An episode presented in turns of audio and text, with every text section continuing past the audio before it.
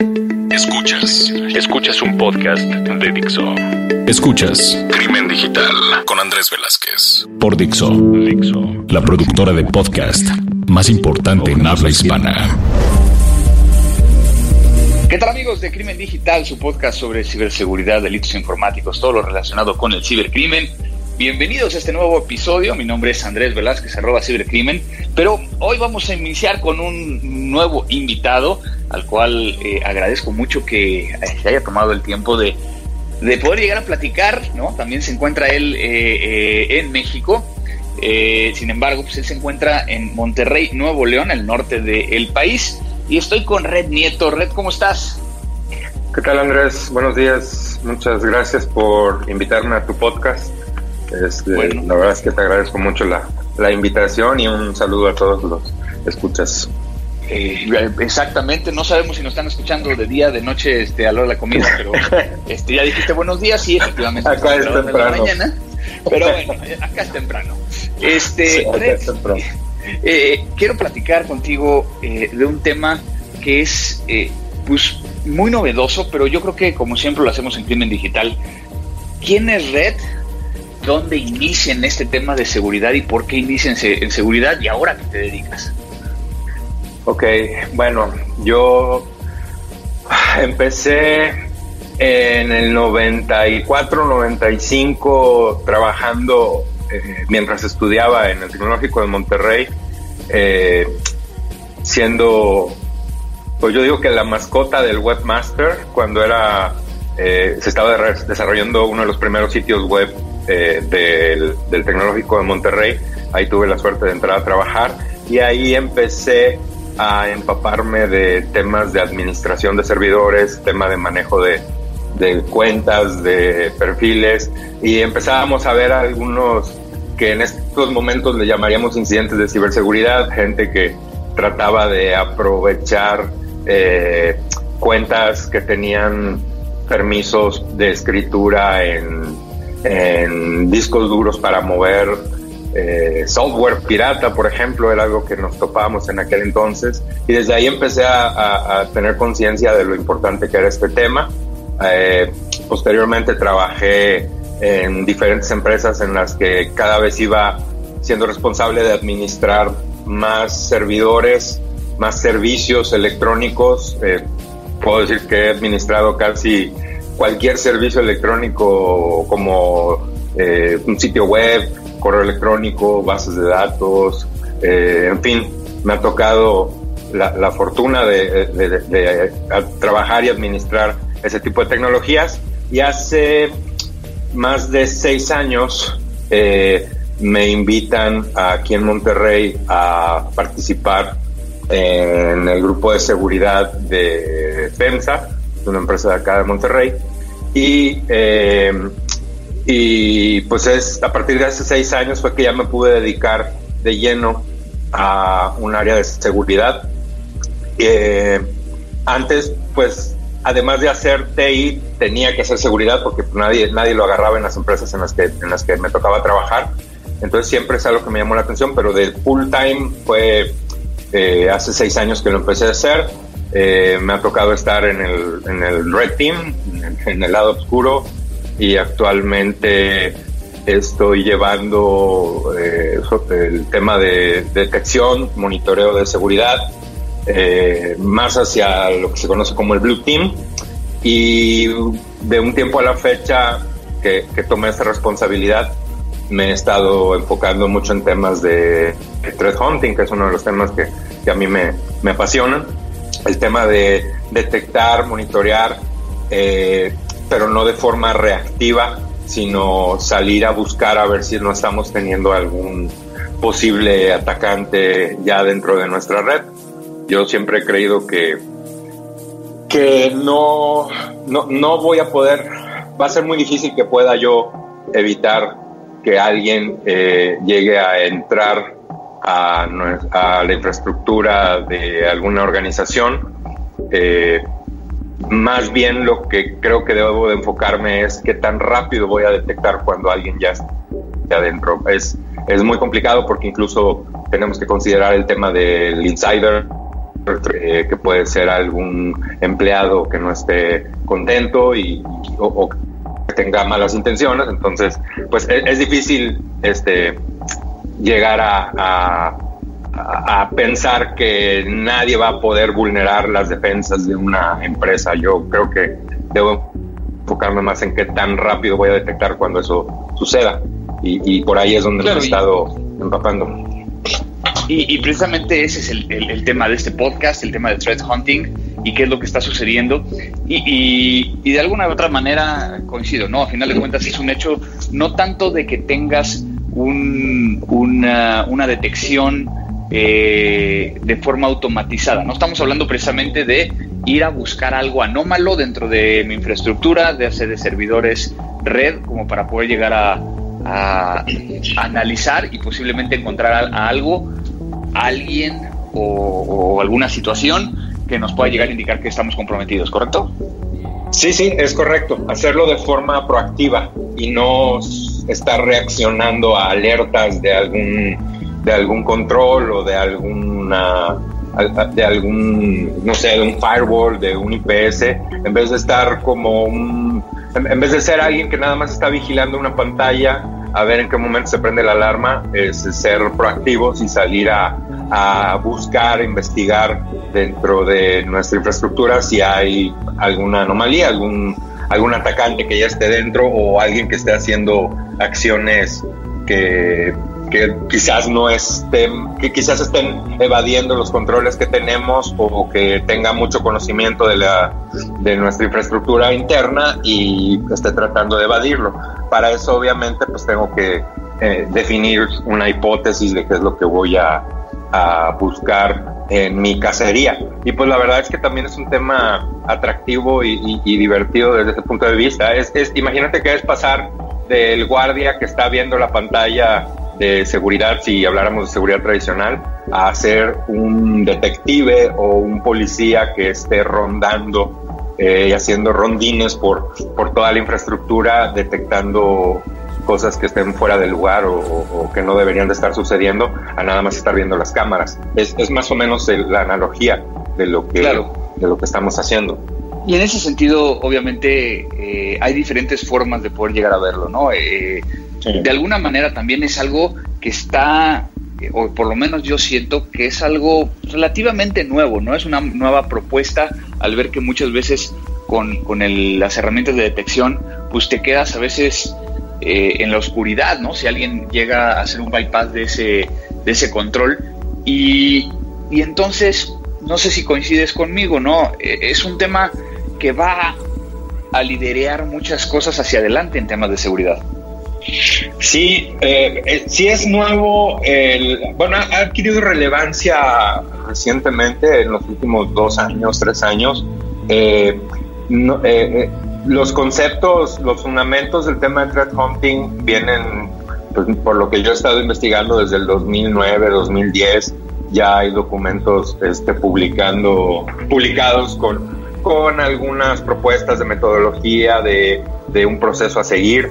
Y también algo que ha venido a darle mucho impulso a esto es el, el framework de MITRE, del ATTAC, eh, en donde eh, yo soy muy creyente de, de, ese framework eh, para el tema de detección y de monitoreo y, y, bueno, todo el tema de defensa, nos vino a dar un lenguaje común a todos los que nos enfocábamos en el tema de defensa cuando hablábamos de algún ataque en particular y decíamos, no, pues hizo un movimiento lateral, no, pues hizo este, persistencia, pues se quedaba mucho en, en, ese nivel y con este framework eh, del, del, attack framework de Mitre, de lo que hicieron fue definir eh, tácticas y técnicas ya de una forma muy clara. Eh, digo, el, el, el framework no te voy a decir que lo que plasma el framework son absolutamente todas las tácticas y técnicas que existen, porque la verdad es que hay otras que todavía no están plasmadas ahí. Ese es un documento que, es este, vivo, es dinámico, está actualizándose constantemente y en los últimos, en el último año y medio se ha venido enriqueciendo con, lo han adoptado muchas empresas de, tecnología, muchos fabricantes de seguridad, perdón, eh, ya están haciendo eh, muchos, eh, por ejemplo, los que producen EDRs, por ejemplo, ya están saliendo con una validación en donde te indica este EDR puede ayudarte en la detección de todas estas técnicas de la matriz de ataque. Entonces, a nosotros como área de detección y monitoreo nos sirve mucho porque pues ya podemos, cuando, nos, cuando hablábamos de qué tanta visibilidad tienes tú de tu infraestructura, y pues siempre era así como que, mm, pues yo diría que un 40%, yo diría que un 60%. La verdad es que simplemente estábamos haciendo un, un diagnóstico muy, eh, muy a la ligera de, de, ese porcentaje porque no teníamos algo eh, así tangible como, esa, como este framework de, de MITRE. Y ahora no, ahora sí podemos decir, yo puedo, yo tengo visibilidad de estas 130 técnicas y hay estas otras 50 técnicas que no las, no las estoy viendo. Entonces, sobre eso ya puedes empezar a desarrollar detección para esas técnicas que no estoy viendo. Entonces, pues yo, eh, eh, si, si, lo pensamos como un edificio que tengo que monitorear eh, la seguridad, pues puedo decir, ¿sabes qué? Pues yo tengo cámaras en los accesos principales, en, en, en planta baja del edificio, pero del primer piso para arriba, pues yo no tenía ningún tipo de detección. Y si pasaba algo ahí adentro, pues de, de esos dos pisos, pues yo no me enteraba solo te podía decir quién había entrado y quién había salido del edificio, ¿no? Haciendo una especie de analogía. Y ahora con esto a mí me permite identificar, me falta visibilidad en el, en el departamento 501, en el departamento 628. Eh, sería una especie de, analogía con lo que estamos haciendo. Y déjame está muy... entender un par de cosas, ¿no? Eh, uno, eh, comentaste el tema de, de MITRE pero es, es M-I-T-R-E, ¿no? Que en español podría llegar a decirse Mitre. Mitre, sí. Este, Y luego comentaste el tema de EDRs, que te refieres a. A Enterprise Detection and Response. Eh, un agente que vive dentro de un eh, equipo de cómputo que me da visibilidad eh, de procesos que están en ejecución, que me da, o sea, eh, no es un antivirus como tal, sino es un módulo que todos los antivirus actuales o de siguiente generación ya traen algunos módulos que nos dan esa facilidad. Eh, a, mí, a mí, para lo que me sirve es para darme visibilidad dentro del equipo de cómputo del usuario final para poder detectar qué procesos se ejecutaron, qué está sucediendo en, memoria, en disco, en tiempo real, pudiéramos llamarlo de esa forma. Y, por qué es importante esto para mí como alguien que está detectando eh, y, monitoreando seguridad, eh, la mayor, eh, el, concepto de seguridad eh, que se usaba previamente en monitoreo y detección eh, iba mucho hacia la seguridad de la red, hacia controles de lo que estaba pasando en la red. Es decir, eh, todo lo que iba, lo que podía detectar por tráfico, un firewall, un IPS, todo el tema perimetral, que pues bueno, de entrada pues ya sabemos que el perímetro pues ya se ha ido diluyendo gracias al tema de la nube y a otras a, dispositivos móviles, yo ya tengo que estar monitoreando al usuario en, pues en donde esté, ¿no? el, usuario de mi organización, en donde esté trabajando, si es en, en, oficinas físicamente, si es en su casa, si es en la nube, si es en su, en su teléfono celular, tengo que brindarle esa seguridad y poder detectar si está siendo este, atacado o si alguien está tratando de, sacar información. Entonces la única forma en la que yo puedo darme cuenta de eso es teniendo algún tipo de visibilidad, eh, alguna eh, herramienta, agente o software eh, en esos dispositivos que me permita saber si hay algún proceso en ejecución que esté tratando de realizar acciones maliciosas. Eh, claro, entonces lo que estás diciendo de alguna manera es, y, con ese ejemplo que me encantó del, edificio, ¿no? Sí. Al, momento en que traes este eh, framework en español, Mitre, este, pues podemos llegar a ver a lo mejor los tipos de, conductas que están mal dentro del edificio, ¿no? O sea, que alguien este, llegue y abra una puerta utilizando una ganzúa, por ejemplo, o que alguien llegue y y truene la puerta o la tire simplemente patadas. Y entonces obviamente eso te permite llegar a, saber qué es lo malo que podría llegar a pasar eh, dentro del, edificio, que alguien se brinque la, por medio del balcón del vecino y cosas así. Y entonces, como threat hunting, lo que estás haciendo es, pues pones estos agentes, como poner estas pequeñas camaritas, que a final de cuentas, pues no son cámaras per se, sino lo que están eh, eh, identificando son ciertos valores que entonces tú podrías llegar a lanzar una petición de que, oigan, a ver, todos los que tengan la memoria más allá de esto, y por, poner un ejemplo muy básico, quiero saber quiénes son, ¿no? Y entonces eso te permite llegar a empezar a, buscar este tipo de, cuestiones, ¿correcto? Sí, sí, totalmente, es, exactamente a lo que me refiero. Y, y, por ejemplo, ahorita tú mencionabas el tema del uso de memoria. Y si yo quisiera detectar algún usuario que, o, algún dispositivo en mi red que esté siendo utilizado para un tema de cryptojacking, por ejemplo, que, que, algún atacante se haya secuestrado el servidor y esté usando la capacidad de cómputo del servidor para minar este, criptomonedas. Eh, es difícil de detectar eh, y justamente lo que mencionas son uno de los puntos que, en los que podría yo identificar si estamos viendo consumos de CPU o de, procesamiento del servidor al 100%, temas incluso de temperatura del, procesador, de temperatura de, del servidor como tal, eh, son indicadores que a mí me podrían indicar que ese servidor está siendo utilizado para algo si los consumos tradicionales de ese servidor eran de 30 a 40% y ahora de repente está al 100%, este, hay algo raro. Indicativo de una anomalía. Pero mucho también se toma de los mismos logs que generan eh, los sistemas operativos de los dispositivos.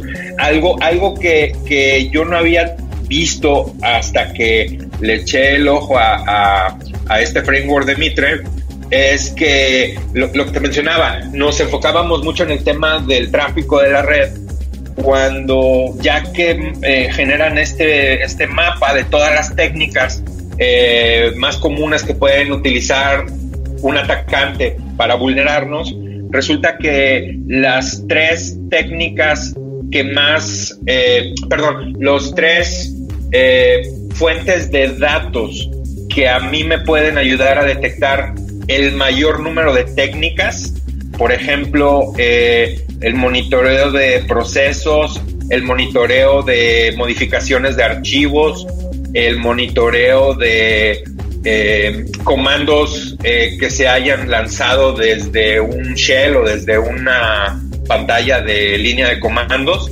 Esos tres agrupan casi el 80% de las técnicas de Mitre, de Mitre y, y, ninguna de esas las voy a poder ver o, no las voy a poder ver tan fácil en el tráfico, las tengo que ver en el host, en, en el dispositivo de usuario. Entonces, cuando hablamos de threat hunting, podemos decir que hay una cacería de amenazas en la red enfocada o, o, o, o revisando controles eh, de tráfico de la red y otras que van enfocadas a controles en el dispositivo de usuario final. Sí, claro. Entonces. y, ahí, ahí, por ejemplo, utilizando este ejemplo que decías del servidor y, y, que lo utilizaba alguien para poder llegar a minar, pues mientras está minando no está mandando tráfico de red. Únicamente va a, recibir el, el tráfico cuando viene el ataque que a lo mejor lo hizo por puertos permitidos o por una vulnerabilidad y que luego también ya ves cómo somos los de los de seguridad que queremos cifrar todo y entonces todos los canales están cifrados y entonces vemos una conexión que viene por HTTPS por el puerto correcto y pues no sabemos qué hay dentro, ¿no? Y entonces ahí es donde vino el ataque. Y después únicamente se va a comunicar cuando haya encontrado la solución de la parte de, minado. Entonces, pues tiene, tiene todo el sentido del mundo. Pues sí, o sea, ¿cómo defiendo eso que acabas de mencionar? Si está yendo por tráfico, eh, por puertos reconocidos, tráfico encriptado, igual que el resto del tráfico de, de mi organización, que ya todo va por, no sé, HTTPS, por ejemplo, es, es difícil eh, diferenciar ese tráfico anómalo o, malicioso del otro tráfico. Y uno de los retos también en este tema de detección y monitoreo es conocer mi, mi normalidad, por así llamarlo, cuál es mi día a día. Entonces, cada vez que yo incorporo a, mi, a, mi, a mis herramientas de detección una nueva fuente, un nuevo, una nueva tecnología, un nuevo control, pues necesito eh, eh, identificar cuál es lo normal, qué es lo, qué es lo aceptado y qué es lo anómalo. Entonces, pues obviamente al principio tenemos ahí falsos positivos que, que, tenemos que ir eh, descartando al principio en lo que vamos aprendiendo que es ese, esa línea base pues de, de, lo que es normal o lo que es aceptado en, en, la organización. Entonces, ese es un reto interesante y con las nuevas tecnologías que se están presentando, eh, que nos dan mucha visibilidad, pues nos dan eh, toda la visibilidad ya de, de, lo que sucede en un dispositivo de usuario eh, y que nos empiezan a dar calificaciones de riesgo ya por comportamiento de usuario. Hablo de un eh, una herramienta de Weba, por ejemplo, un User and Entity Behavior Analytics, una eh, en español sería es que ese sí, ese sí no, el acrónimo ese sí no lo digamos en español. Este, bueno, eh, UEBA. Fíjate que se presta muchas bromas cuando hablo de, ese proyecto, pero no, no las voy a hacer en esta, en esta este, ocasión. Este, pero sí, es interesante porque también cuando empiezas a definir un programa de amenazas internas, como lo que mencionaba, un, empleado molesto o que ya está por salir de la organización y que se quiere llevar información confidencial o clasificada de la, de la organización, pues esta herramienta este, es bastante útil para detectar esos comportamientos pero también te abre mucho la puerta a que tengas un nuevo tipo de incidentes eh, que quizás no estabas preparados. Cuando, cuando hacíamos solamente detección de tráfico de la red, pues por lo general el culpable era primero el dispositivo, la IP que estaba haciendo esa,